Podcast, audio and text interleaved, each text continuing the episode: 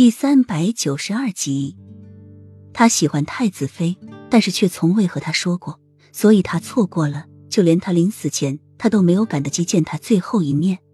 如今他再次遇见一个气质和他相似的人，他不想再像六年前一样后悔终生。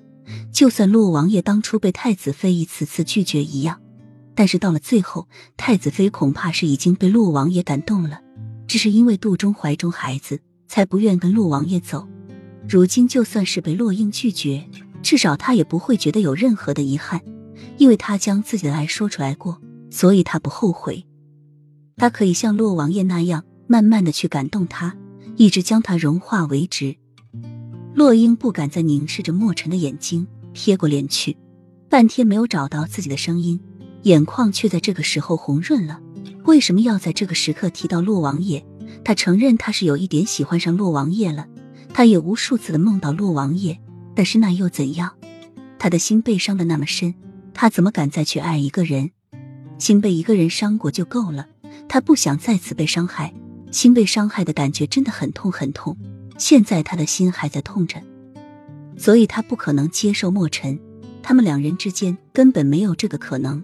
他是来报仇的，这样会连累到莫尘。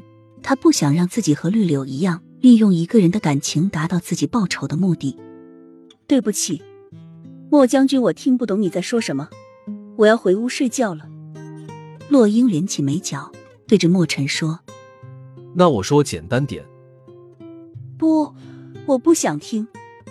莫尘刚想说，却被洛英生生的打断，眼泪在洛英的眼眶不住的打断。莫将军，以你的条件，真的可以找个更好的。我是太子的生母，如果哪日皇上废了太子，会连累到你的。我说了这些，我都不在乎。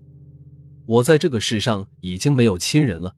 孤孤单单的只有我一个，我不怕被连累，我上过断头台，也差点死过。只要能和你在一起，这些我真的不在乎。莫尘摇着头，抓住洛英的肩膀说：“